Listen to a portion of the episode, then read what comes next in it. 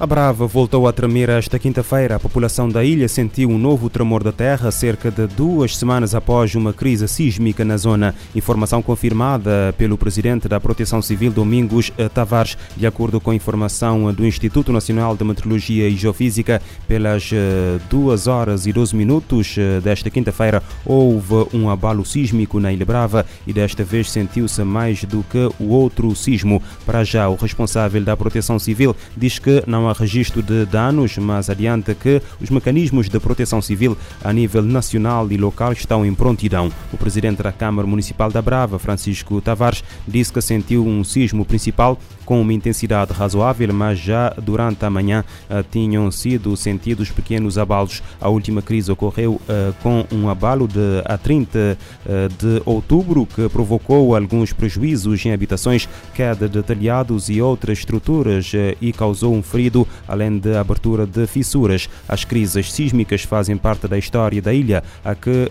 está situada mais a sul do arquipélago, situada a 30 km a oeste do vulcão da Ilha do Fogo fogo que entrou em erupção pela última vez em 2014.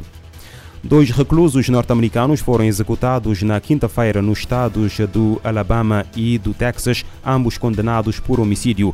A execução no Texas foi a segunda realizada no mesmo dia no, no, mesmo dia nos Estados Unidos da América, depois de o Alabama ter executado minutos antes um condenado por homicídio em 1993. A última vez que dois presos foram executados num só dia foi exatamente há um ano, a 16 de novembro de 2022. David Santiago uh, Renteria, de 53 anos, foi condenado à morte por homicídio em novembro de 2001 de uma menina de 5 anos no Alabama, Casey De 49 anos, foi executado pelo homicídio em 1993 do pai de um amigo, desde que o Supremo Tribunal eh, reintroduziu a pena de morte em 1976, foram executadas 1.581 pessoas nos Estados Unidos da América, 72 das quais no Alabama e 586 no Texas.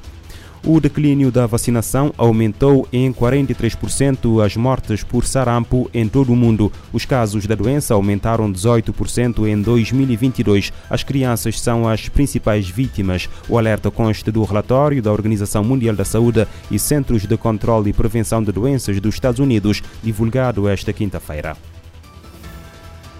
Segundo o um novo relatório da Organização Mundial da Saúde e dos Centros de Controle e Prevenção de Doenças dos Estados Unidos, com anos de declínio na cobertura de vacinação contra o sarampo, os casos da doença aumentaram em 18% em 2022.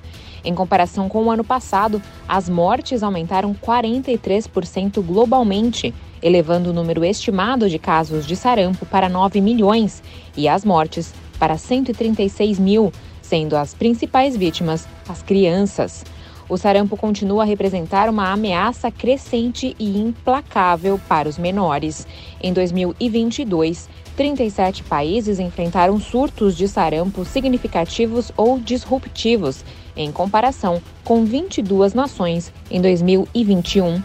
Dos países que enfrentaram surtos, 28 estavam na região da OMS para a África, seis no Mediterrâneo Oriental, dois no Sudeste Asiático e um na região europeia. A OMS afirma que o sarampo é prevenível com duas doses da vacina contra a doença. Embora tenha ocorrido um aumento modesto na cobertura global de vacinação em 2022, ainda há 33 milhões de crianças que perderam uma dose da vacina contra o sarampo. Quase 22 milhões perderam a primeira dose e mais 11 milhões perderam a segunda dose.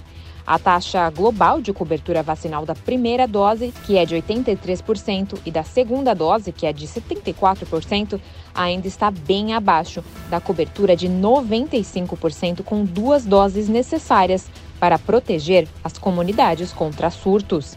Da ONU News, em Nova York, Mayra Lopes. Milhões de crianças estão sem a primeira dose da vacina contra o sarampo, a maioria nos continentes africano e asiático, que são as regiões mais afetadas por surtos da doença.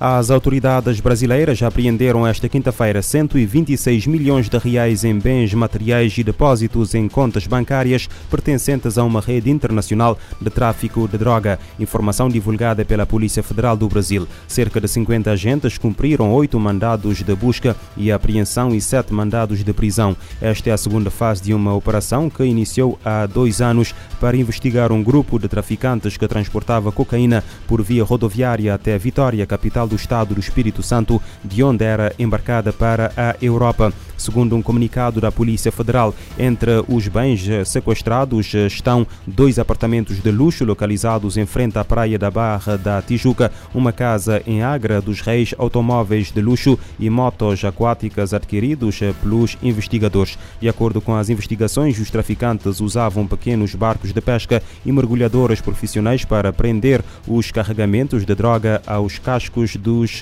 cargueiros. Os bens estavam em nome de terceiros com o objetivo de uh, perpetuar a existência da organização criminosa através da ocultação dos uh, bens. Os produtos de cannabis estão cada vez mais uh, potentes e diversificados, ao mesmo tempo que a colocação, a colaboração entre grupos criminosos de tráfico está a aumentar e a criar novos riscos de segurança na Europa. Isto de acordo com uma análise conjunta do Observatório Europeu das Drogas e da Toxicodependência e da Agência das Polícias uh, Europeias. De acordo com as mesmas fontes, o mercado de cannabis é o maior de droga uh, ilícita da, na Europa e tem um valor valor monetário de tráfico estimado em pelo menos 11,4 mil milhões de euros por ano. Os dados revelam um aumento significativo na potência dos produtos de cannabis, tendo a potência da cannabis herbácea na União Europeia aumentado a cerca de 57% entre 2011 e 2021, enquanto o grau médio da resina subiu quase 200% no mesmo período, o que levanta preocupações adicionais para a saúde dos utilizadores. A Organização Mundial da Saúde lançou esta quinta-feira a campanha Parem, Parem as Mentiras. O objetivo é proteger os jovens da indústria do tabaco e dos seus produtos mortais. A iniciativa global pede o fim da interferência do setor em políticas de saúde. Os dados científicos apontam que o tabaco causa 25% de todos os cancros e mata mais de 8 milhões de pessoas todos os anos o Índice Global de Interferência da Indústria do Tabaco de 2023 mostra que medidas de saúde pública estão cada vez mais vulneráveis à influência de empresas que vendem cigarros e produtos relacionados ao fumo. A OMS busca amplificar as vozes dos jovens, expor as táticas da indústria do tabaco e aumentar a conscientização sobre a necessidade de defender e proteger a saúde das gerações futuras. O diretor de promoção da saúde da OMS, Rudiger Kretsch, diz que a agência está ao lado dos jovens em todo o mundo que exigiram que os governos os protejam contra uma indústria mortal que os ataca com novos produtos nocivos, enquanto mentem abertamente sobre os impactos na saúde. Ele destacou que os países devem agir, impedindo que representantes do setor de tabaco tenham assento na mesa de formulação de políticas. Segundo a OMS, a indústria do fumo tenta interferir no direito dos países de proteger a saúde das pessoas, levando os governos aos tribunais ou oferecendo incentivos financeiros para poder influenciar as políticas de controle do tabaco. A agência reafirmou que apoia os países na defesa de medidas de controle do tabaco comprovadas para fazer frente às interferências da indústria. A OMS ressalta ainda as mentiras e diferentes formas de espalhar desinformação aplicadas pela indústria do tabaco. Essas ações envolvem grupos de fachada, influenciadores em mídias sociais, eventos patrocinados, financiamento de cientistas e pesquisas tendenciosas e apoio a iniciativas de responsabilidade social corporativa, perante os esforços incansáveis da indústria do tabaco para comercializar seus produtos para grupos vulneráveis, especialmente jovens, a OMS diz estar comprometida em expor as tentativas da indústria de enfraquecer as políticas de saúde. Da ONU News em Nova York, Felipe de Carvalho.